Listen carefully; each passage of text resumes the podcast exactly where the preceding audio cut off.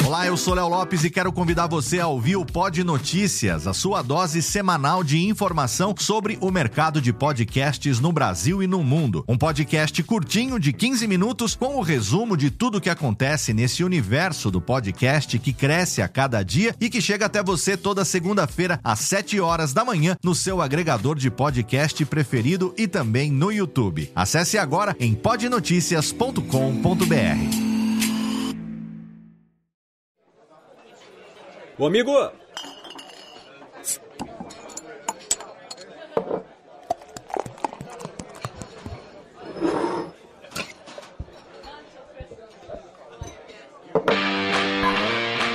Pegue um copo, abra uma cerveja e fique à vontade. Radiofobia, o podcast para quem gosta de cerveja.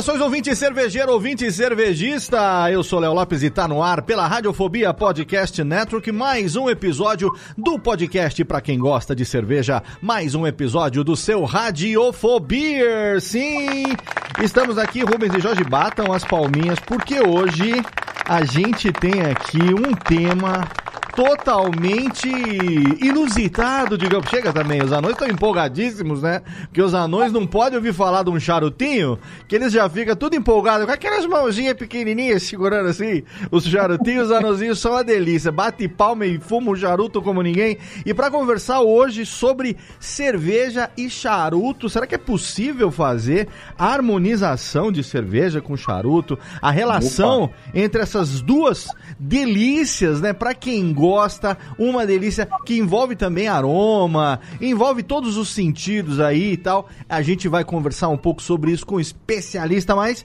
antes eu tenho aqui, é claro, a presença dos Bigodeira, diretamente do Covil de los Bandoleros de Juan Caloto em São Pablito, meus queridos John and Calote. Olá, queridões.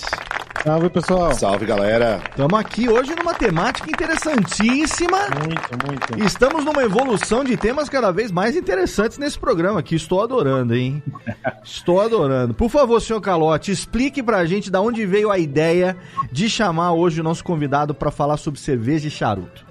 Ah, primeiro eu já vou apresentar aqui nosso ilustre convidado que é, a gente acompanha o trabalho dele faz tempo e uma grande honra é, conversar com ele sobre esse assunto bom.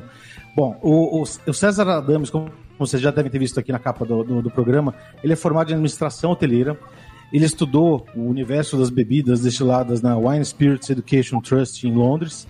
Ele é sommelier de cervejas pela Domens Academy e ele trabalhou mais de 15 anos na revista Gula, revista Prazeres, ou seja, hum. é, é se é uma pessoa que é especialista Se é uma pessoa que entende das, charuto, das gula e dos prazeres, é, é ele. É, é, é, é, o, é o César Adames. Muito bem-vindo, César. Seja bem-vindo, César. Prazer receber você aqui no nosso Radiofobia. Seja bem-vindo. E aí, pessoal, tudo bom? Obrigado pelo convite. Prazer estar com vocês aqui. Vamos bater um papo legal aí dessas duas paixões nacionais. Quer dizer, uma com certeza é, é, é, a cerveja. O charuto, vamos ver se depois desse programa a gente consegue mais adeptos aí, né? Novos, novos charuteiros. Pô, que legal. Ô César, então vamos começar aqui apresentando você pro ouvinte do Radiofobia.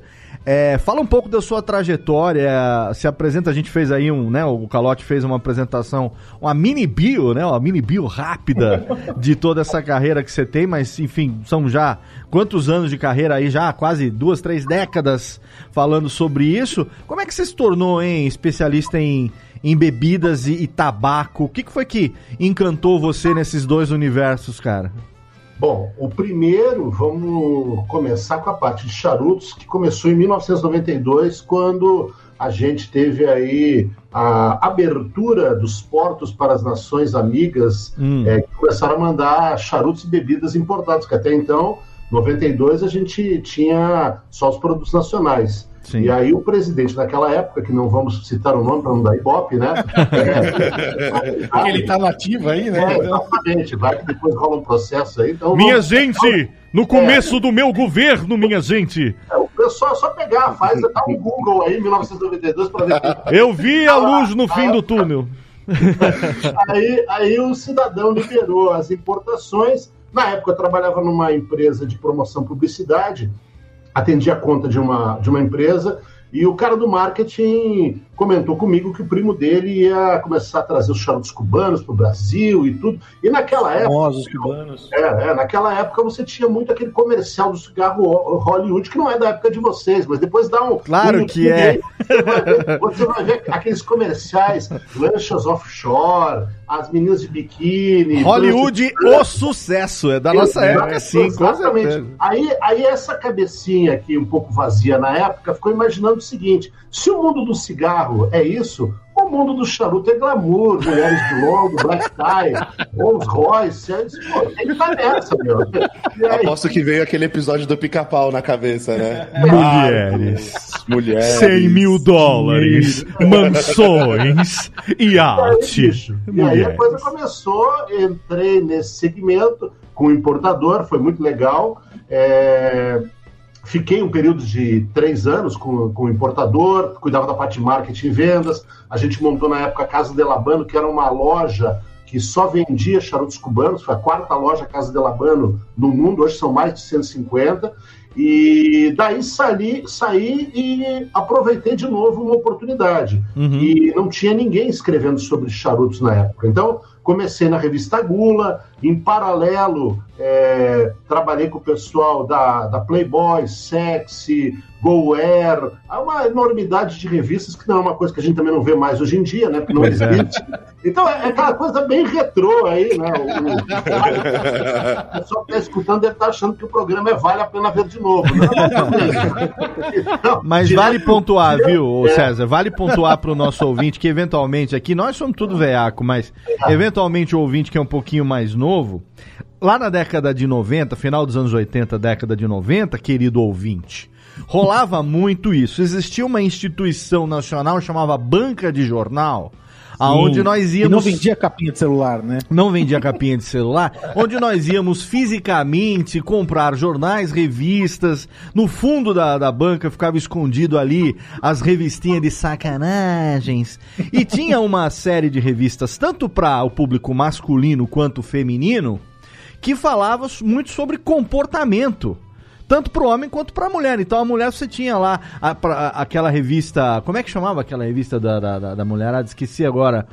É, ah, tinham várias, tinha de, muitas, da idade, né? né? Tinha Exato. A, Capricho pra Capricho pra mais tinha a Marie Claire, que era Marie pra mulher isso era velha, que eu queria lembrar o nome. Cláudia, que era de meia idade. Exatamente, revista Cláudia e tal. E pro homem, a gente tinha a, a, as revistas do universo masculino, tinha a revista Homem também, tinha a revista, como o César falou, Playboy e tal, e também começaram a surgir revistas falando sobre comportamento. Quase toda revista falava, abordava um pouco sobre isso, né, César? Estilo de vida, trazia um pouco sobre como você beber, negócio de drinks. E aí o charuto se tornou algo que naquela década também veio, um, veio um, com tudo, né? Exatamente. E aí comecei a, a trabalhar escrevendo sobre isso, é, participando de eventos internacionais e tudo mais. E aí o que, que acontece? Quem gosta de um bom charuto dificilmente vai consumir o charuto a seco, literalmente. Tem que molhar a garganta. Sim. E aí e aí você tem aquelas harmonizações clássicas, né? Que você, você fala de charuto, você vai lembrar de vinho do Porto, de é, whisky, conhaque, rum. Uhum.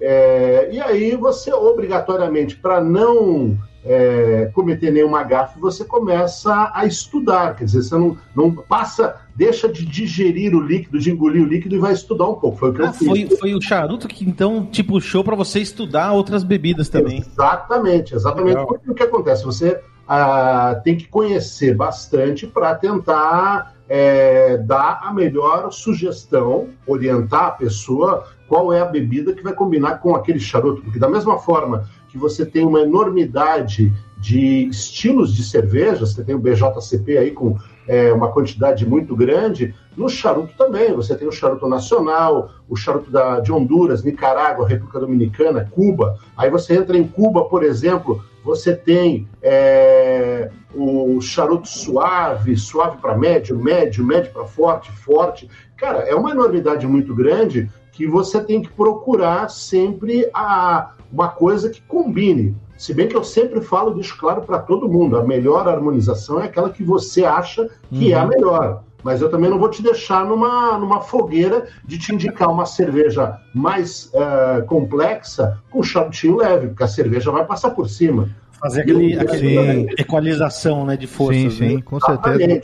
Exatamente. Ô César, deixa eu te fazer uma pergunta. Quando eu era criança, aqui no interior de São Paulo, é, eu tinha um tio-avô que fumava cachimbo. E eu adorava os aromas do cachimbo dele pela casa.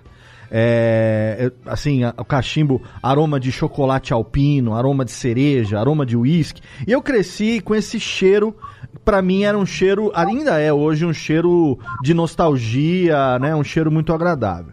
A gente viveu muitas décadas na nossa sociedade aonde o ato de fumar era associado com glamour, era associado com é, uma, uma vida, né, uma classe social mais elevada, vida como a gente sabe nos anos 90 você citou, né, Hollywood, o cigarro Hollywood tinha todas as músicas, né, de, de sabe, Philip Frampton e, e músicas do, do, de rock, aonde fumar era associado a um estilo de vida até mesmo saudável, esportista, e hoje em dia a gente já não né, vive uma época totalmente diferente não se pode mais fumar em ambientes fechados, né? Não se fuma mais em restaurantes, como a gente fazia na, né, durante, até, uma, até muito pouco Dentro tempo atrás. De avião, né? Dentro, eu fumei. Quando eu fui pro é. Japão pela primeira vez em 1995, eu tinha 21 anos, eu naquela época eu fumava cigarro.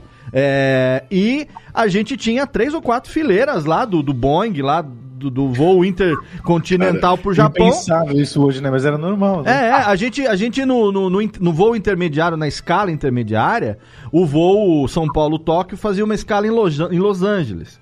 A gente parava no aeroporto em Los Angeles, não podia sair do aeroporto porque era uma escala rápida mesmo, para trocar, né, o, o, abastecer o avião e tudo mais. Tinha um fumódromo dentro do aeroporto de Los Angeles, que era uma sala envidraçada que parecia um aquário cheio de fumante lá dentro.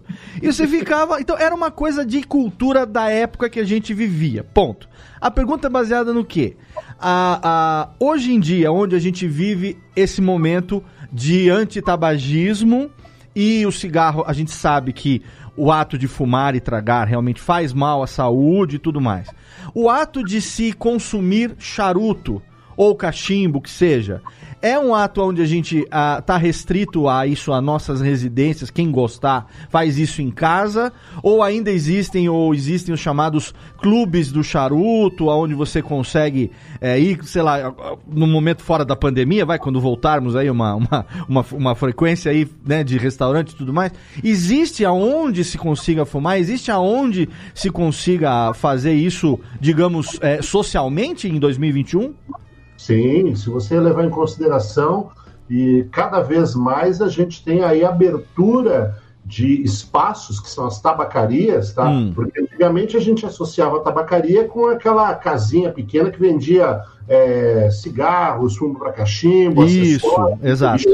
Hoje você tem mega estruturas que é, recebem o pessoal. Para você ter uma ideia, aqui em São Paulo a gente tem pelo menos cinco ou seis grandes, no Rio de Janeiro, Curitiba, Porto Alegre. Então você tem é, espaços que podem receber de 10 pessoas até 150. Aqui em São Entendi. Paulo é, tem um espaço que recebe foi montado para isso. E Porque a legislação permite. Nos anos 90, eu lembro que existe, é, teve também uma proliferação do, dos chamados clubes do whisky, né? Sim. Onde você frequentava, tinha lá suas garrafas, o seu nome e tudo mais. E existe isso também, é, ainda é mais ou menos isso que tem? É um clube ou é um, um, restaurante que você pode simplesmente, sei lá, faz uma reserva ou chega e entra? Como que funcionam esses ambientes assim? A, você tem hoje dois estilos de tabacarias. Você tem a tabacaria tradicional, que ela tem lá algumas mesas e cadeiras que qualquer pessoa que chegar, comprar o charuto quiser consumir o charuto no local, tá liberado. Certo. Aí algumas delas tem, começa com o básico do café, pode ter uma cerveja, um destilado e tudo mais. Até algumas mega estruturas, como eu citei para você, que aí você se torna sócio. Então, uhum, você é associado, você paga uma mensalidade, ah, você tem direito a, a usufruir do espaço. Quer dizer, ele é um pouco mais selecionado, não que o outro é, não seja, mas é, é, é ele te dá um requinte maior de você ter aquela estrutura, porque basicamente você manter uma estrutura dessas tem um custo. Sim. Então, não é um lugar que, por exemplo, uh, tem casos aí que já aconteceram de alguém montar um espaço super legal, bacana, o cara ir até lá, pedir uma água, leva o charuto dele de casa e o cara fica lá duas Sim. horas procurando espaço. Porque é, é, é, que, é, que, nem pagar rolha, né? Tipo, você vai levar Exato. o seu vinho pro restaurante e Sim. você paga uma rolha. Tipo, pagar... Não, perfeito. É super compreensível que isso aconteça realmente, né? Porque é algo diferenciado, digamos, né?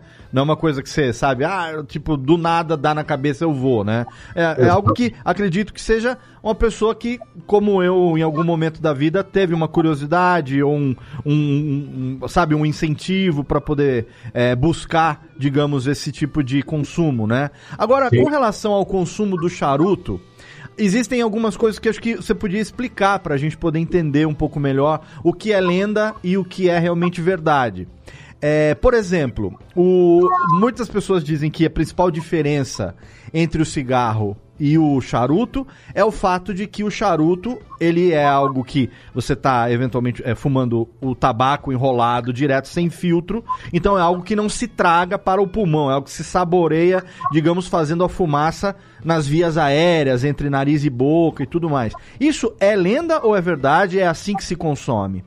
Exatamente. Eu vou até um pouco além já é, respondendo a tua pergunta e complementando com alguns outros itens aí. Por favor. Longe de, longe de mim falar que fumar charuto é, é, não, não, causa problema nenhum. Sim, tá? também é, deixando é, claro que nós não estamos aqui fazendo apologia no nosso programa, a gente só traz, a, traz o que é legal, sabe? A informação e, e consumir ou não é opcional para o nosso ouvinte maior de idade. Isso. Gente, é, é para ouvinte maior de idade, a gente tá, sempre fala de álcool, é, de então. indulgências e. A gente vive falando aqui. O programa já tem o apoio, o patrocínio, o copatrocínio de uma cervejaria. Então a gente fala: se você é menor de 18 anos, você pode ouvir o programa, tudo que a gente está falando. Se você é maior, você pode ouvir, consumir e até pagar pra gente quando acabar a pandemia. exatamente, Mas o que, que acontece? Você tem, em primeiro lugar, quando você fala de tabaco, é, a gente tem variedades de tabaco que são utilizadas para cigarro e variedades de tabaco que são utilizadas para charutos, tá? É, o tabaco do charuto ele passa por um processo é, onde você tem um processo de fermentação que você tem é, um aumento da temperatura nas pilhas de tabaco, que ocorre ali uma diminuição de, do teor de nicotina e alcatrão com liberação de amônia. É um papo meio estranho. Mas nós estamos falando da folha do tabaco, né? Que é, folha, parece uma. Para quem, não, quem nunca viu, parece uma folha de couve, né? De couve, exatamente, né? Exatamente. E aí o que, que acontece? ela, esse processo aí diminui consideravelmente o teor de nicotina e alcatrão, coisa que o cigarro não faz. Certo. Outra coisa, o cigarro, você tem, além da, do filtro que você falou, que é o menor dos problemas, você tem a adição de química uh, para diferenciar um blend do outro, aquele papelzinho branco que tem os anéis douradinhos ali. Tem pólvora então, nele, né? Exatamente, aquilo não é decoração. Se você acender um cigarro e deixar no cinzeiro, ele queima de ponta a ponta. É, para manter ele aceso, tem adição de pólvora no papel, exatamente, né? Exatamente. O charuto, se você para de coisar, ele apaga, né? Exatamente, porque é a folha inteira. Uhum. E aí tem a questão de você. É, o cigarro você traga, o charuto você não traga. Pô, ah, mas eu não posso tragar? Poder você pode, mas a quantidade de fumaça que você vai levar para o teu pulmão vai fazer você tossir. Então a claro. ideia é que você puxe a fumaça, deixe um pouco na boca, coloque para fora e sinta o gosto que fica na boca. Então basicamente é isso.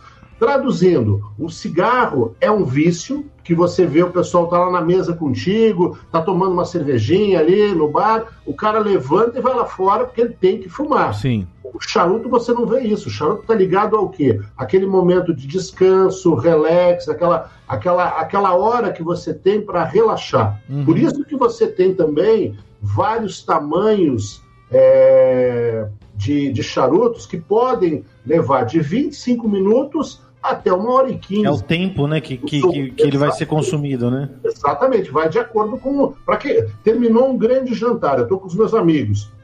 Para que, que eu vou pegar um charuto de 25 minutos se eu posso arrumar uma desculpa para ficar batendo papo mais uma hora e meia? Uhum, claro. Sabe que o meu, o meu, tio, ele, ele, ele falava muito para mim assim, que ele media se a semana dele, se o mês dele foi muito, muito estressante, se ele tinha fumado ou não charuto.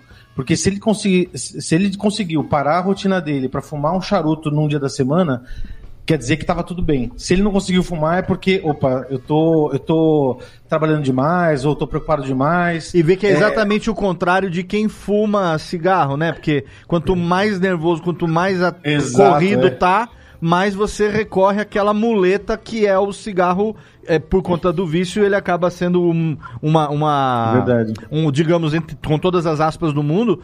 Eu já, eu já fumei durante quase duas décadas, então eu posso afirmar que é, você usa como mesmo uma, uma válvula de escape de um momento de estresse extremo, né? E não é o caso do charuto que você está dizendo, que é quando exatamente você está se sentindo relaxado e vai ter um tempo agradável, digamos, um momento agradável, né?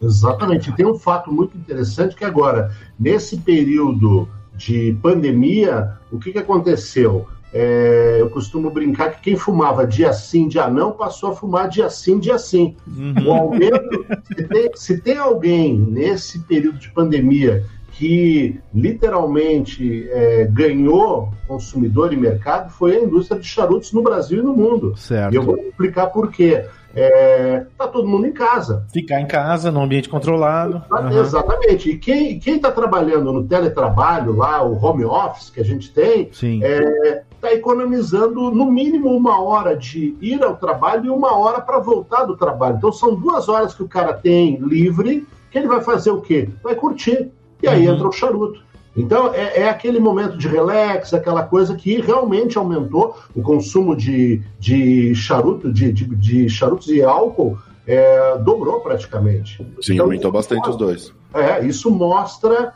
é, o efeito que o produto tem. Agora, é como eu falei, se você fizer uma comparação hoje, a média aqui no Brasil, umas pesquisas que foram feitas, uh, mostram aí que você tem um consumo de dois charutos por semana, três charutos por semana. Cigarro, normalmente o pessoal consome um maço por dia. Quem fuma é, quem fuma é regular, às vezes apagou um, deu 10, 15 minutos, acende outro e. Exatamente. Então aí, se você coloca na balança, pronto, mais um motivo para dizer o, o, o quanto que o charuto não faz tanto mal quanto o cigarro. Agora, então, o, o, o César, os charuto também tem estilo que nem bebida? Você tem é, estilo de acordo com a origem ou de acordo com a matéria-prima? Como que acontece isso? Você a gente ouve muito falar do charuto cubano, né? Sim, mas, sim. mas não é só Cuba também. Parece que, por exemplo, eu, eu já ouvi falar também de a região de Tampa, né? Nos Estados Unidos, parece que produz muito. Alguns lugares que tem. É, então, como que funciona essa questão dos estilos? Bom, para começar, historicamente, você tem aí essa associação com o charuto cubano da mesma forma que quando você fala de espumante, você lembra de champanhe. É, ou de cachaça, Brasil, né? Então, ah, tipo... Exatamente. Agora, champanhe, hoje você tem diversos espumantes no mundo, inclusive os nossos aqui no Brasil, lá no sul, os espumantes de excelente qualidade. São estilos diferentes. Segundo Putin, é. agora champanhe é só russo, hein? Não pode mais usar. É. aí, aí o que, que acontece? O charuto começa em Cuba e aí todos os outros produtores que surgem seguem o modelo cubano de elaboração do charuto. Então, fisicamente falando, se a gente pegar um charuto no formato robusto, robusto é um charuto que tem uma dimensão, um comprimento e um diâmetro pré-determinado. O que, que muda de um país para o outro? Primeiro, a variedade de tabaco plantada lá e a questão do terroir. Então, o charuto. Tem terroir no charuto também? Tem, tem. Você tem, você tem é, é, o, o charuto pronto, colocado na mesa de cinco países diferentes, é, dificilmente, sem identificação, sem anilha, você vai saber de onde veio. E pro, pro, pro, nosso ouvinte que eventualmente não saiba, até porque isso é, é um termo bastante utilizado principalmente para vinho, né? É, terroir é o resultado do, do solo e do clima, aonde se planta a matéria-prima da bebida. Então, no caso do vinho, a gente tem o, o, a acidez do solo, o clima que vai gerar uma diferença no sabor daquela uva e tal. No caso do charuto, isso influencia também na qualidade da folha do tabaco, é isso? A mesma coisa, que se legal. você levar em consideração, por exemplo, o charuto é feito de três partes: o miolo, o capote, que é uma meia folha que segura aquele miolo, e aí vem uma outra meia folha que é a folha de capa. Uhum. Folha de capa basicamente é o embrulho do charuto, é a apresentação. Que é uma, é uma... Que é uma folha de tabaco vegetal também ou ela é também, é papel? Não, exatamente. é. É, sim, só que de variedade diferente das que vão no miolo. Então, por exemplo, você tem aí regiões tradicionais que plantam esse tipo de folha de, de tabaco. Você tem Connecticut nos Estados Unidos, você tem Camerun, que é Camarões na África, uhum. você tem Java e Sumatra lá na, na, na Ásia, tá? Uhum. Aqui na Bahia a gente tem Mata Fina. Aí tem uma outra, só para você ter uma ideia de diferenças, normalmente essas plantas de tabaco, elas são cobertas. Hum. Para não ter um sol muito forte, certo. chuva, é, ficar alguma mancha, etc. E tal. Mas tem alguns produtores, por exemplo, que fazem folha de capa sem cobertura. Então você vai ter o quê? Uma folha mais. Uh, uh, não é tão maleável, ela é um pouco mais rústica, ela é mais castigada pelo sol, uhum. ela vai ter é, uma potência de sabor maior do que uma que é coberta. Então, aí, por aí você já vê as diferenças que a gente Sim. tem é, e as possibilidades que dá para fazer. Isso tudo é a intenção do, do, do, do mestre produtor, né? charuteiro. Como, como, chama? É mestre charuteiro mesmo? Na realidade, na realidade. É, é charutier, viu? É charutier. É, é, o, é o, nesse caso, a gente está falando da parte de agri, agricultura, aí normalmente é o lavrador, é o plantio, é ele claro. que define. Quer dizer, não é ele que define, pode até definir, mas normalmente você tem que plantar aquilo que o solo vai te resultar. Também não dá para ficar inventando muita coisa, tá? Ô César, e uma dúvida de quem não entende nada de charuto. O, o tabaco é uma planta de origem de onde? De onde que ela vem? Você sabe dizer? Ela tem uma origem ali na América Central, você tem isso uhum. desde a época dos maias, tá? E aí você tem aquelas correntes migratórias é, das tribos que viviam ali, que uhum. acabaram, elas iam migrando, e óbvio que você vai, sistema de troca com outras tribos, você vai passando isso é, para outros lugares a ponto de chegar em Connecticut, lá nos Estados Unidos, que é lá para aquela região ali perto de Nova York, ali também desce, passa ali pelo Peru, atravessa a Amazônia, vai chegar na Bahia. E alguns casos ah, pegavam aquela, a, o barquinho lá e o cara ia pulando de ilha por ilha, plantando no, na República Dominicana, no Haiti, é, em Cuba. Então, quando os europeus chegaram aqui em 1492, que o pessoal fala que descobriram a América, na realidade não descobriu. Ele, aquilo lá já estava descoberto pelos índios, né? É.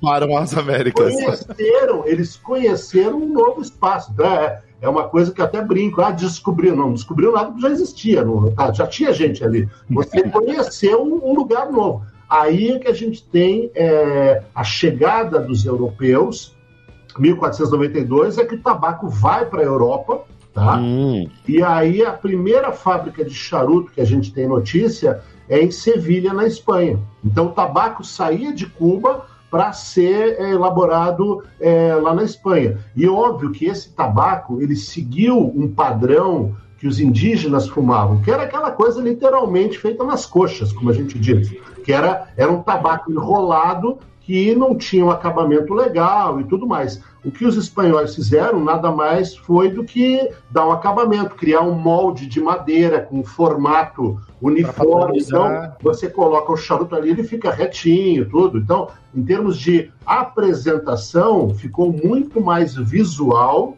do que era, mas em termos de gosto e tudo mais, a forma de consumir, acende numa ponta, puxa pela outra, é, isso não mudou nada. Só Ou seja, os índios enrolavam o negócio na perna mesmo, enrolavam o tabaco na perna Exato. e acendia e fumava. Isso, quando, não, quando chegou a verdade. Ah? Não tem, não tem gente na Idade Média fumando charuto. É, né? É, tomam cerveja, mas não, ninguém no, no, no Game of Thrones Sim, fumava não, charuto. não tem. Porque Game of Thrones é a Idade Média, a gente já Não falou tem, isso. não né? tem aquela história, até quando isso é lenda também ou não, de que a diferença do charuto, do gosto do charuto, era porque ele era enrolado na coxa das escravas negras, ou enfim, das escravas. Não sei se isso é história de Brasil ou de Cuba e tal. Existe alguma coisa, isso é, ou é lenda, coisas que a gente ouve e uma, uma, uma pessoa passa para outra, ou existe um fundamento histórico nisso? Você sabe que isso é, é- é a, é a pergunta que mais me fazem, e aí eu respondo pro pessoal. Aqui não podia ser diferente, César. Desculpa, né? Só que aí eu tô- sou obrigado a contar que, por exemplo, até uns 40 anos atrás, quem fazia enrolava charuto em Cuba era o homem, não era a Sim, mulher. Então você sim. imagina o Isso, cara... isso, essa história não é uma. Essa história eu acho que seja uma tentativa. Eu sempre imaginei que ela fosse uma tentativa de glamorizar o negócio, Sim. porque tem aquela coisa do. é, sabe, o cara se sentiria mais atraído em fumar um negócio que tivesse sido enrolado nas coxas de uma bela mulher e tal. Isso tem alguma coisa folclórica nesse sentido, talvez? Tem, tem, e um. Eu tenho que resgatar isso ah, aonde está para poder dar a referência exata e o pessoal procurar. Mas tem um filme bastante antigo, da década de 30, de 40, que era uma dessas atrizes aí famosas de Hollywood, e ele se passa numa, aquela, naquele ambiente onde um príncipe vai visitar uma fábrica de tabaco e a mulher está lá no chão separando as folhas, aí ela enrola é, um tabaco e entrega para ele, e aí ele fuma. E, e é uma coisa nesse estilo aí que foi isso que virou a lenda urbana que a gente conhece até hoje em dia. E normalmente, quando você vai promover o produto, o que, que você faz? Você coloca a, a- uma foto de uma mulher enrolando charuto, que é muito mais bonito do que botar um, um barbudo lá, um, um cidadão para fazer. Eu acho que Então, é muito mais é muito mais uma jogada de marketing que De deu marketing, muito certo. no- é. E ela vem atravessando séculos a fio, a ponto da gente aqui, uns velho cagado em 2021, dar fazer a mesma pergunta, porque a gente ouviu falar isso quando era moleque.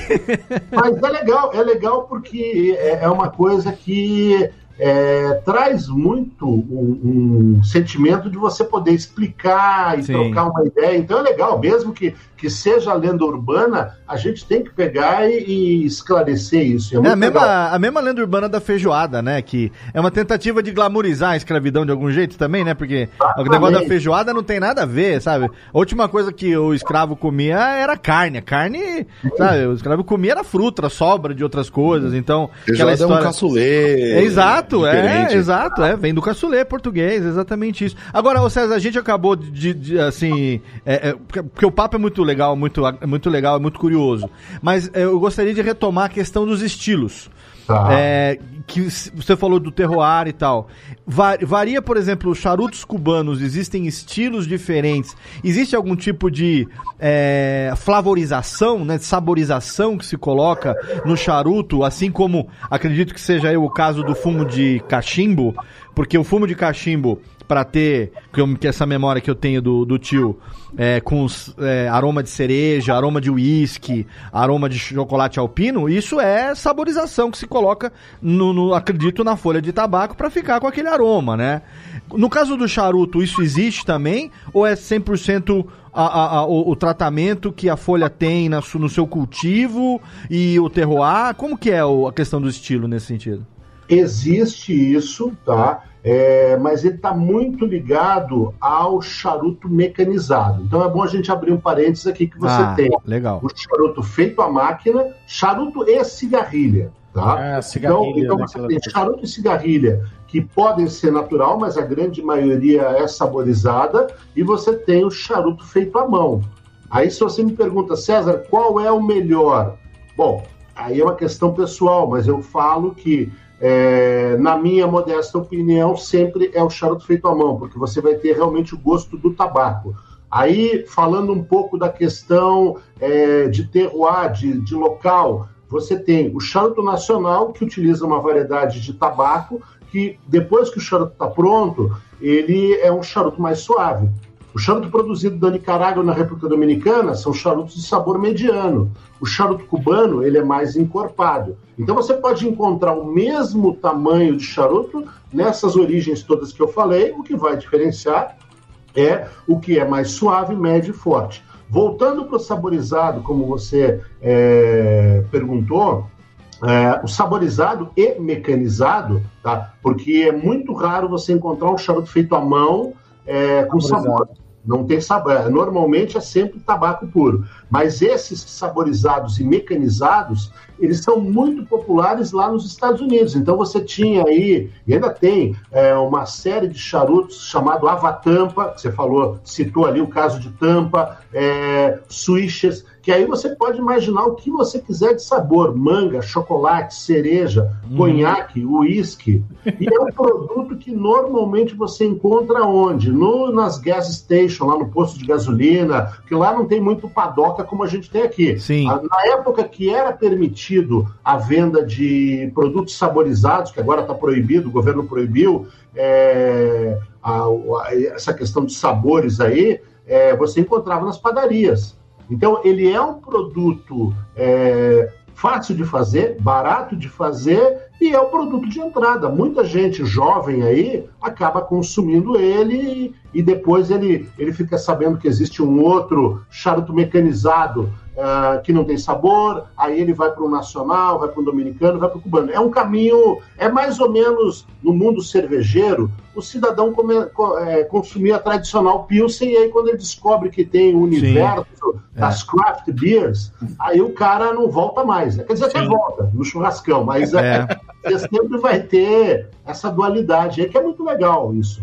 Com ah. certeza. E vamos falar então de cerveja, já que a gente puxou o assunto, né? que também é bastante do nosso interesse, é, com relação a, a, a, essas questões de, essa questão de combinações. Né? E a, antes de puxar a questão da cerveja, eu queria puxar o seguinte: a questão da harmonização, que a gente fala muito de cerveja com comida, recentemente a gente falou de cerveja com sobremesa, né? A harmonização é um tema bastante presente também no universo do, do charuto?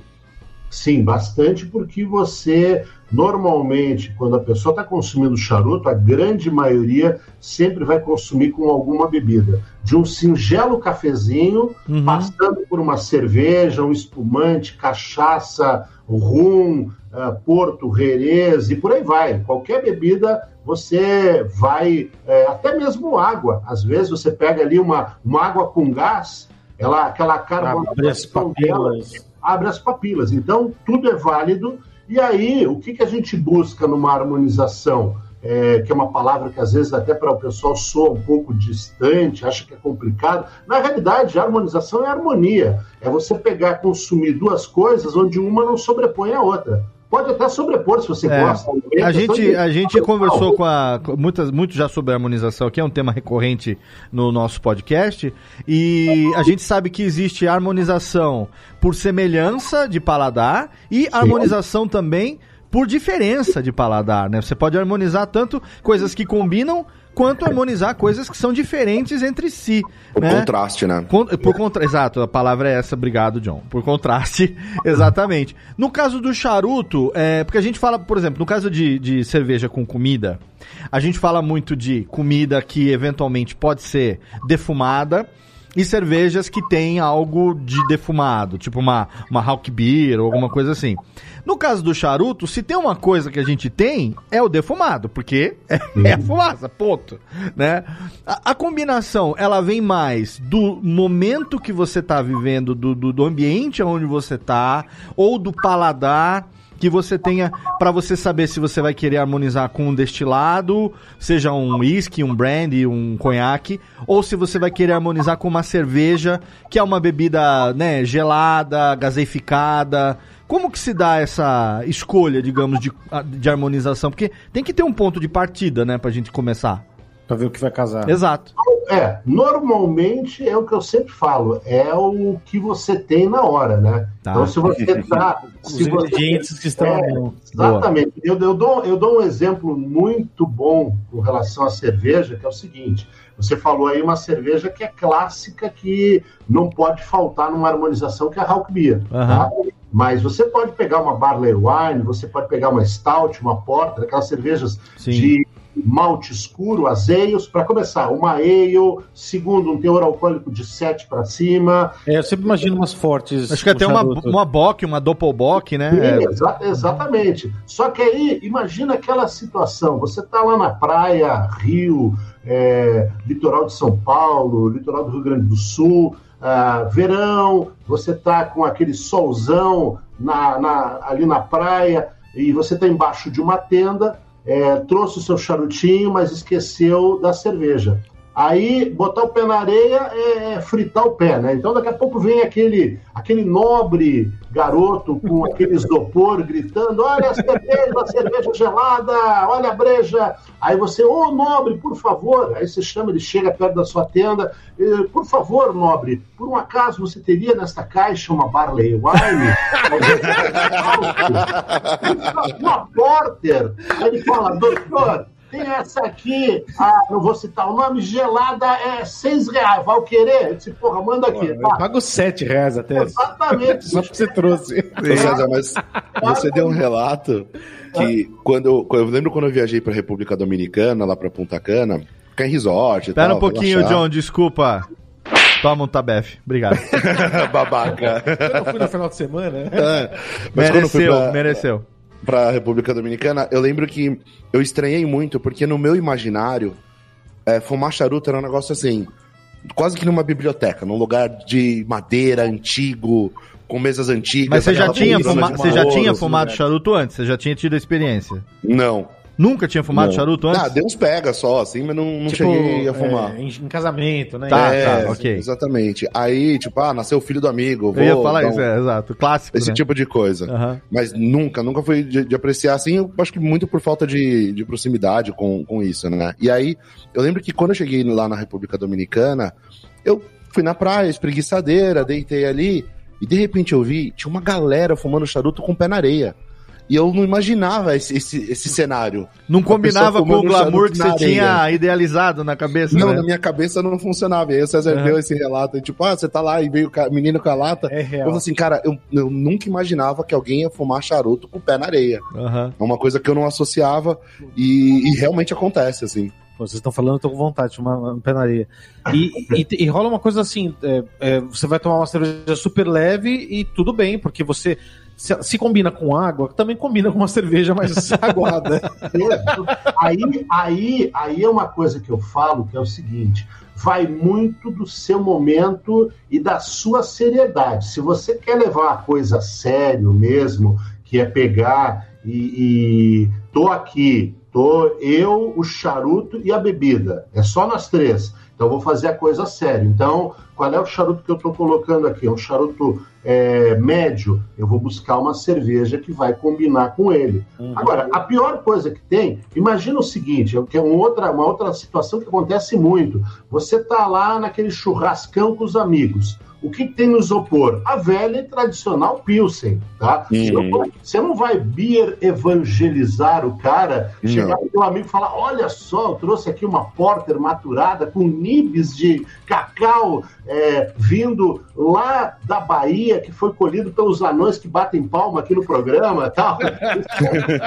Pelo Rubens e Jorge. Isso não existe, cara. O cara vai pegar é, é a cerveja tradicional. A mesma coisa o, o charuto. Eu falo pro pessoal, não leve charuto é, top de linha, aquele charuto que é uma edição limitada, que custou três dígitos, porque charuto também tem isso. Você tem charutos hoje muito bons por 30, 35 reais, tem charutos de 110, tem charutos de 600 reais. Então, literalmente dá para todo o bolso, como a cerveja. Ela, ela é muito, muito democrático. Então, o que, que acontece? Nesse, nesse momento, o centro das atenções é o bate-papo com os amigos. Você não está ali para ficar preocupado é, se a picanha está naquela textura, se a cerveja está ultra gelada. Exato, é um conjunto ali. tanto da obra. Então, então isso eu, eu gosto muito de falar, porque senão a gente coloca muita gravata no, no charuto. Eu brinco disso aí porque no mundo do vinho,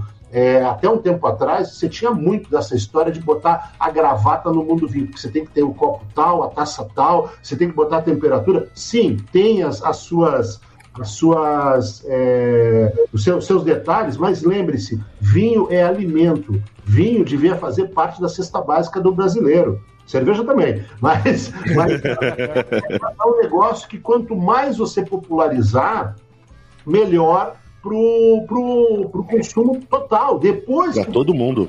Exatamente. Depois que você conseguir uma massa crítica consumindo aquele produto, aí sim, vamos entrar no detalhe, olha, aqui, prova isso aqui, porque isso aqui tem um diferencial e tal. E aí vai, meu. É, é Se a gente fica, às vezes, com mais medo de errar do que de, de acertar, trava e a gente não consegue aproveitar a experiência, né? Exatamente. É César, isso que você falou, eu acho que é uma, é uma coisa assim, é meio que uma ladeira porque é como se fosse uma gravidade. Quando você começa a se aprofundar em algum consumo, algum bem de consumo como cerveja, vinho, é, carne ou qualquer um dos itens que a gente está falando aqui de degustação, naturalmente parece que a gravata começa a vir para o negócio, que eles estavam falando de colocar a gravata. E a gente faz um esforço muito grande, apesar da gente fazer cervejas que a gente sempre quer fazer a melhor experiência possível, Muitos amigos perguntam, ah, mas você não toma aquela pilsenzinha de mercado? Eu falo, claro que eu tomo, cara. Tomo, tá aqui na geladeira. Tá aqui, é, inclusive tá dentro na minha geladeira. Eu tomo, porque é, é, não é porque eu faço cerveja que eu quero trazer uma experiência completa, que é pra você tomar a cerveja ali prestando atenção nela,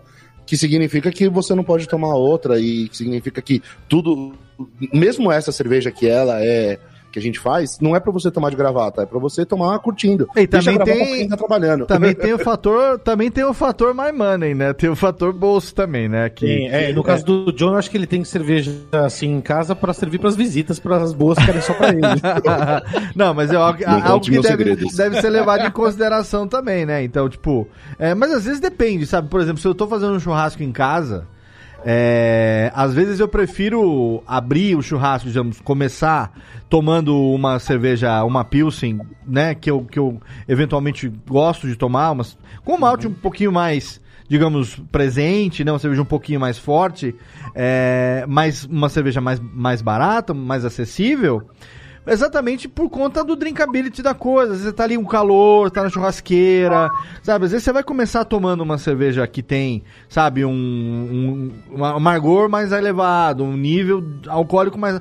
Daqui a pouco você não consegue nem comer a carne direito também. Então, acho que dá para continuar consumindo. Mas você consegue imaginar verãozão bombando, aquele calor que você quer ficar só de sunga o tempo todo, fazendo um churrasquinho assim na frente da churrasqueira, aí vem alguém com uma com uma quádrupla na temperatura ideal de 10 graus para você, assim, 12. Eu falo assim: olha, vem cá tomar uma quádrupla é, 12 graus. Você é. fala assim: obrigado, pega aquela pilsen que tá gelada. Não, eu, vou tá tomar, eu, eu, vou to, eu vou tomar um óleo, com certeza. Ou eu vou falar: ó, espera pra gente tomar quando acabar o churrasco. Por que, que você abriu essa merda agora? Deixa pra abrir do, daqui a pouco, entendeu? Deixa pelo menos eu comer um pedaço de picanha sem ficar enfastiado aqui, né?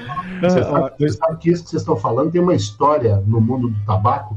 Um produtor chamado Zino Davidoff é, ah, quando, quando, ele foi lançar uma linha de charutos produzida na República Dominicana, ele chamou a imprensa e aí ele tinha oito formatos de charutos diferentes na mesa. Aí perguntaram, mas vem cá, o tamanho aqui, a mistura aí, vai, o blend, que é a palavra correta, né? É, é igual em todos?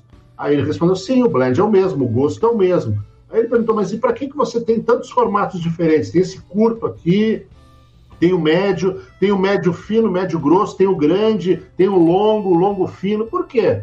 A resposta dele foi muito simples, porque existe um charuto para cada ocasião e uma ocasião para cada charuto. Olha Eu aí. conto essa frase, é, essa história, para que, que você tem tanta cerveja? Porque existe uma cerveja para cada, cada ocasião, para cada cerveja. Pronto, meu. Exatamente. É, perfeito. É, resumiu. Sim. O, o César, tem uma, um, uma época, eu tava, eu tava. Eu fumava mais charuto antes da minha, da minha filha nascer, porque eu, depois que ela nasceu, eu parei de, de fumar do lado dela, né? Mas é, eu, eu lembro que uma época eu tava uma onda muito de comer umas frutas. Castanha é normal, né? Ter assim perto também e umas frutas, uva ou cereja mesmo, porque a, a, acidez da fruta parece que dava uma cortada assim, dava uma, um reset na boca. Daí eu tava pensando agora, eu nunca tomei uma sour com charuto, funciona também? Funciona super bem e vou até comentar contigo, tem, quando eu falei aí das bebidas clássicas que a gente comentou, rum, whisky, porto, etc e tal, o que eu tenho visto ultimamente é uma a categoria de bebidas espumante, cachaça e cerveja vem crescendo muito, mas muito mesmo. Principalmente cerveja, porque o Brasil é um país cervejeiro. Mas uhum. voltando, voltando para essa tua pergunta, uma harmonização que funciona super bem, por exemplo, é você pegar um espumante uhum. 100% Chardonnay. Normalmente a gente lembra de champanhe, né? Mas a uhum. gente tem ótimos espumantes nacionais, 100% Chardonnay, tá? Aí você tem o quê? Você tem dois fatores. Você tem a acidez e você tem também o. o além da acidez, você tem o gás, a carbonatação. É, carbonatação. Isso, aí, isso aí é um tipo de harmonização que a gente comentou agora há pouco, que é chamado de harmonização por corte. Por quê? Você toma uma taça de espumante, meu, a acidez e a carbonatação corta, limpa a tua boca e prepara para uma próxima baforada. Então as sours, cara, pô, são nota 10 nesse Daí fica aquela sensação boa do, da primeira é, baforada, né? Tipo assim, é a primeira sensação que você tem, né? É, é esse o ponto, cara. Dá para fazer isso aí e fica muito legal. Tá? Não só com pesadonas e cervejas com café e chocolate que casa bem, bem alcoólicas, às vezes uma coisa mais leve. É, eu, eu, já, ti, eu já tinha na cabeça espumante, é, espumante não, eu já tinha na cabeça fruta, só que de espumante eu não, não, não, conhecia dessa harmonização e, pô, funciona muito bom, né? Olha, eu tô com a mãozinha de fumar charuto tremendo aqui. Viu? E, e falando, falando na mãozinha de fumar charuto, ô César, a, aonde eventualmente aqui a gente, eventualmente, o ouvinte adulto, responsável, que quiser começar a não só aonde comprar né? Porque talvez aí online a gente consiga, joga no Google hoje em dia você acha, mas eu queria a dica de onde comprar charuto de procedência, tanto para quem já conhece quanto para quem está entrando agora no mundo ou gostaria de conhecer melhor, e também como que alguém pode se aprofundar na questão do charuto, se existem é, cursos, sei lá, às vezes você ministra algum tipo de curso ou tem algum site. Explica um pouco para o cara que está começando agora e gostaria de saber mais quais os caminhos aí que tem possíveis. Bom, como eu sei que essa audiência é vai além das fronteiras do Brasil, é internacional, que interplanetária. Pior que sim, viu? Ainda mais quando nós tomamos, quando nós tomamos umas ou duas antes da gravação aqui, vai longe. Vai mundo. Nossa, vai longe. Quase interplanetária. Supera fronteiras. Dar, eu vou dar a dica para sem fronteiras, porque eu não sei onde o nosso ouvinte está, é, a primeira dica é a seguinte: sempre procure a melhor tabacaria da sua cidade. Caso você viva numa cidade pequena que não dispõe de uma tabacaria. É como aqui, Serra Negra, não tem. Aí, aí o ideal é você ir para a cidade mais próxima, que seja um pouco maior. Mas se a maior também não tiver, aí você vai para a internet mesmo, busca essas tabacarias aí, normalmente, ah, depois da pandemia, a grande maioria das tabacarias conhecidas, elas estão fazendo um sistema de atendimento, porque a legislação brasileira não permite a venda de charutos. Então, você não pode ter um site é, com venda de charutos. Mas, ah, entendi.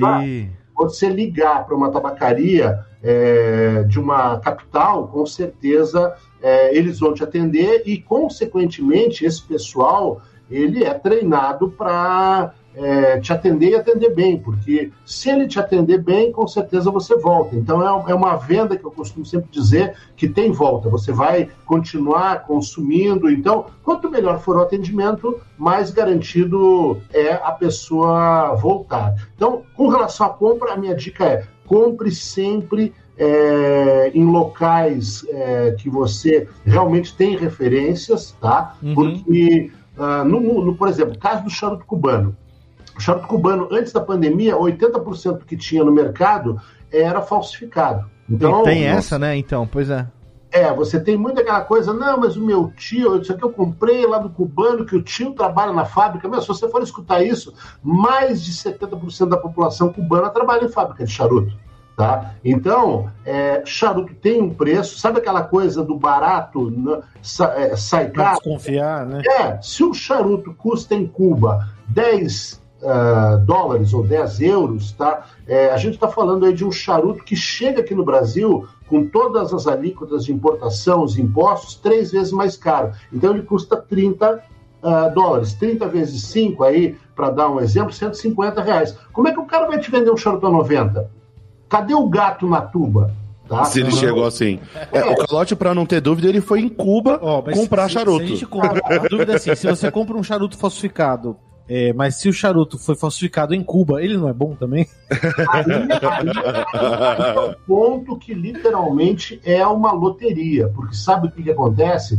Você pode ter um charuto que tem a marca Coíba ou Partagás, mas usa a mistura, o blend de folhas do Oi de Monterrey ou do Romeu e Julieta. Então, você está comprando um charuto que teoricamente era para ser forte e ele é fraco. Assim, Até aí tudo bem. Agora, o grande problema é que esse pessoal, é, às vezes, está fazendo o seu charuto em casa, acaba a folha do miolo, ele levanta, vai no quintal, pega a folha de bananeira, capim, sabe lá Deus o quê. ah, não é tabaco, é esse é o Aí, exatamente, aí a gente está falando de um problema de saúde, porque Nossa, você isso é está sério. é, uma coisa que não é o Pra consumir, né? Claro. Exatamente. Tá? Então, então é, voltando para o tema, dica: primeiro, procure uma boa tabacaria. Segundo, informação. Hoje em dia, a gente tem aí vários canais no YouTube que se dedicam a isso, tá? E eu recomendo que o pessoal visite o máximo possível, porque cada um deles tem uma abordagem diferente. E a melhor forma de você se especializar é óbvio é, escutar várias pessoas para você Claro. tirar a sua conclusão. Tá? E aí, só no final, para pegar, é, vender meu peixe, né? Ah, por favor. só no começo. Pô. Quem quiser, eu tenho, eu tenho meu curso, é só procurar lá. Vai. César Adames no Instagram, manda um DM. A gente vai deixar, a gente vai deixar o link sempre no Pronto. post para facilitar a vida do nosso ouvinte que termina a ouvir o programa. Começa a ouvir sóbrio, termina a ouvir mais ou menos. A gente, de- a gente deixa o link na postagem lá. É você, você divulga mais pelo seu Instagram, é isso? Normalmente meu Instagram, porque o que acontece? Eu tinha os cursos presenciais antes de pandemia, e logo que a pandemia começou, eu fiz é, a migração, óbvia, para a internet. E aí, esse curso, ele tinha no presencial 15 alunos, eu resolvi fazer um curso para só seis pessoas. Tá. Por quê? Porque você tem muitas perguntas, tá? E se você coloca gente demais na sala, o que, que acontece? Tem gente que fica inibida de perguntar, tem gente que quer perguntar e não consegue porque tem aquele outro que pergunta demais. Seis pessoas é excelente porque você, eu costumo brincar que dá para ver o branco do olho da tela de cada um. Ah, mas olha, e- eu, e é legal eu- porque geralmente a galera eh, entuchou de gente de sala, porque falou assim: ah, já que é online, não tem limite, eu posso colocar 300 pessoas. O seu movimento foi o E olha, contrário. eu quero, eu quero aproveitar que a gente está chegando no final do programa aqui e eu quero. Desculpa, César, obrigado por você ter. Daqui a pouco a gente vai agradecer oficialmente a sua participação, mas eu quero mandar você ligeiramente a merda por conta. Dessa harmonização de conhaque com charuto e ostra que eu tô vendo agora aqui no Instagram. Que puta que pariu, me deu um gatinho. Me deu, como diria o pessoal na pandemia, me deu um gatinho aqui agora que eu não tô consumindo isso, eu adoro as três coisas que estão sendo mostradas nesse, nesse Instagram aqui, que é recente.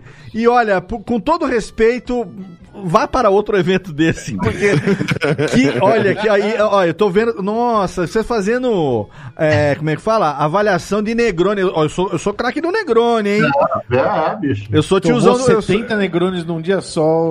eu- eu sou o famoso tiozão do Camparão aqui, conhecido. E você sabe que tem uma coisa que eu falo, às vezes o pessoal ainda me paga para fazer isso. Tá vendo só? Olha aí. Às vezes, tá? Às vezes, às vezes, Sabe que né? eu, eu comentei com meu tio que, que, que a gente ia conversar com você, tudo bem, César? E daí eu expliquei, assim, em linhas gerais, né? Ah, porque ele é especialista em tabaco e bebidas e tudo mais. Daí meu tio falou assim. E, co- e como é que ele faz pra deixar a vida dele ruim? Tipo, sei lá, você compra, compra alguma coisa por engano no cartão de crédito pra vir uma... É, só pra ter um problema. Isso é. tipo, sabe? Você compra, você compra online e divulga o seu código de segurança só pra ter um probleminha. Só pra dar uma merdinha de vez em quando. Vou Acho que tá na deixar. hora de cair num golpe. Tá, é. Deixa eu passar o meu código Eu do WhatsApp aqui né? pra, pra galera. Exato. É que nem, o, que nem o pai do Beto Hora falou pra ele uma vez. Falou assim, olha, tem quem escuta essas merda que você fala, eu até entendo, mas ter quem pague por isso não, não, fa- não cai na minha cabeça. Mesma coisa, bebê, bebê gostoso, bebidinha delícia, comeu umas ostrinhas gigantes, fazer Animal de- isso. competição de Negroni, fumar charuto e ainda vem o check-in no fim do mês. Oh, meu amigo. E eu escolhi ser locutor. Ah, vai brincadeira. Deixa eu falar uma coisa que, que é o que eu, é, é o que aquele, aquele, aquele é, professor da escolinha famosa aí, ele falava o seguinte: o- é, recebe, mas o salário. salário, ó. Salário, ó. Seu César Adame. O, o salário é baixo, mas o vale transporte e o vale alimentação é muito Olha bom. aí, tá vendo? Nossa, Se- Nossa Senhora da Permuta que proteja sempre pra gente continuar comendo bem. Eu não falo nada porque eu faço esse programa e ganho em cerveja, então tá tudo bem. E, e ganho em cerveja boa, então tá tudo bem, tá tudo ótimo. César, um prazer enorme. Acho que, meninos, a gente pode passar a régua aqui, né? Porque. É. Ah, só uma coisa, Diga. Diga. uma coisinha. Ô, ô César, eu, eu vi umas fotos no Instagram que daí tem uns vidrinhos que, que tava com as bebidas específicas. Nesses cursos que você tá fazendo, que você falou, que faz turmas fechadas, tem pacotes já com, já com a bebida e o charuto ou indicação de onde comprar? Como é que funciona isso? Normalmente isso aí é quando você tem alguma sessão que tem uísque. Aí eu tenho um parceiro que é um bar de uísque aqui em São Paulo, que ele já tem as doses, ele comercializa. Ah, ele fraciona. E ele fraciona e Que legal. Porque nem tudo, nem todas as bebidas a gente consegue fazer isso. Para um destilado funciona legal. Agora, a cerveja não tem como. Tem que mandar o inteiro. Ah, é. Você tem que mandar e aí complica um pouco, por exemplo. Esse é, o- esse é o, o lado negativo da gente fazer, por exemplo, uma degustação de cerveja online. É O claro. legal é você mandar cinco cervejas para o cara poder degustar cinco estilos. Mas aí deu cinco cervejas para o cara em uma hora e meia, ele vai terminar. É, a gente já tentou fazer umas degustações. A gente assim. já fez degustação Sim. online e o final foi exatamente esse que você resumiu. O cara vai, vai terminar fazendo a folga, vai fazendo a folga da Bia, que é aquela a nossa querida Bia sommelier faz- vai terminar fazendo a folga da Bia. Faz uma live de uma hora e meia, degusta três cervejas, mas termina mais louca que o Batman. ah, gente, olha que programa legal, que que papo. go- Térica, faz o seguinte, não, pra gente encerrar, cadê a nossa trilhazinha de fechamento? Mais um Radiofobia totalmente, olha, não só gostoso, saboroso, cheiroso, como informativo, É diria verdade. eu. Estamos aí, meninos, caprichando nas pautas. E, puta, quero agradecer demais a presença do nosso convidado César Adame. Obrigado, César. Obrigado aí pelo convite, um grande prazer. E quando precisarem, é só convidar, a gente faz a parte 2 dessa Vamos fazer, Com o maior É prazer. verdade. é com verdade. certeza. Tá? A gente pode fazer uma parte 2, inclusive a gente pode até esperar alguns meses aí pra ver se a pandemia dá um break pra nós. A gente faz presencialmente. Exato. É, aí fazemos. E aí a gente faz o seguinte, sugestão. Eu vou pegar, providencio os charutos, vocês providenciam a cerveja. Isso, é. Pode, e pode até avisar que eu vou trazer umas cigarrilhas para os anões, que aí não vai ter. Olha aí, eles aqui, ó. Ficaram felizes aqui, obrigado. Pô, que excelente, muito bom. Não, não podia ser melhor. Obrigado, César. Vamos deixar então o link lá no post pro seu Instagram, né? Quem quiser entrar em contato, tá lá o link, tem lá o contato também para saber agora eventualmente mais alguns meses aí dando uma melhorada, a gente com certeza vai estar aí retomando as atividades e os cursos presenciais, quem sabe em breve não estão de volta, porque sim, realmente poder degustar e poder fazer presencialmente, aquela É, coisa da outra coisa, experiência da troca do no olho no olho e tal, é, é muito melhor. Então, puta, excelente que venha essa esse objetivo. Obrigado, César. Valeu, um abraço, gente. Valeu. E obrigado, meus queridos, diretamente lá. E vamos inaugurar essa bodega aí ou não vamos, hein, ô, meus amigos? Ah, é, reforma começa e nunca acaba. Pois é, tô sabendo aí. De forma você desiste. É, Pois é, é. é bom, reforma você desiste, né? Mas Mas, antes o- de desistir, a gente vai deixar umas poltronas ali pra gente fumar uns charutos lá. Tio pode deixar. Coronga tá dando tempo a mais pra essa obra aí pra vocês. Então, ganharam um Você tempo ver, logo, extra. logo tá todo mundo vacinado aí, vocês vão Com ver o que, que vai certeza. acontecer. Obrigado mais uma vez, mais um programa fenomenal. Lançamento temos o quê? Temos aquela aquela Doppelbock parceria Que com a cabe- Narcose, que tá deliciosa, cabe hein? uma boa, Cabe uma boa com charuto. Essa daí. vou- Chegou vou essa semana aqui, já degustei num friozinho aqui da serra. Bateu, teve uma noite aqui que bateu menos, bateu menos dois, não, bateu dois graus aqui. Nossa. E aí eu, em vez de tomar um vinho, tomei essa, essa Doppelbockzinha aí, fiz um, uma, uma tabinha, tabinha de, de friozinhos ali. frio, um salaminho, queijinho. salaminho burguês, uma copinha e tal. Com essa Doppelbock, ó, harmonizou delícia, viu? Então, É bom, hein? Dá aquela. E o álcool tá escondidinho, tipo, ele tá bem maltado. É, ele tá tal. escondidinho, mas 8.5 ele aparece, viu? Alguma hora ele chega. Toma duas na. Ah, ele aparece, mas aparece pra aquecer. Aparece gostosinho. Quem quiser saber do que eu tô falando, tem link no post do Instagram, arroba Juan Caloto no Instagram, pra você poder acompanhar lá o John e o Calote com os lançamentos. Sempre tem live dos lançamentos lá também, com participação dos amigos, das amigas. Quero agradecer demais a audiência do programa passado, que foi fenomenal com a Aline Nossa, sobre cervejas e muito bom, bruxaria. né? Programa- Recorde de, novo e falei, audiência, "Caramba, que recorde legal." de interação. E não se preocupa não que a Aline vai voltar mais vezes aqui, porque tem muito tema legal para a nossa querida amiga antropóloga trazer. Obrigado, John e Calote, por mais um programinha delícia.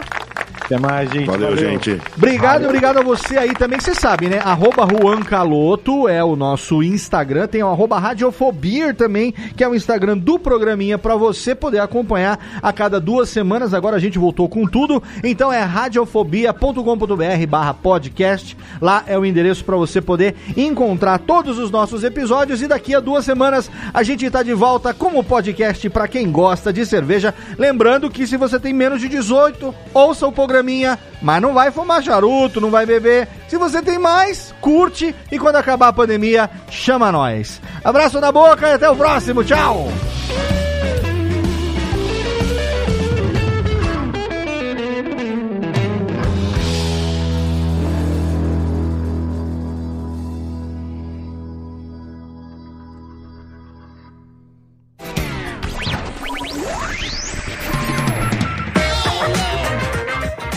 Podcast foi publicado pela Radiofobia Podcast Network. Acesse radiofobia.com.br barra podcast para conhecer e ouvir todos os nossos programas ou assine no seu agregador de podcast preferido. Esperamos você no próximo episódio.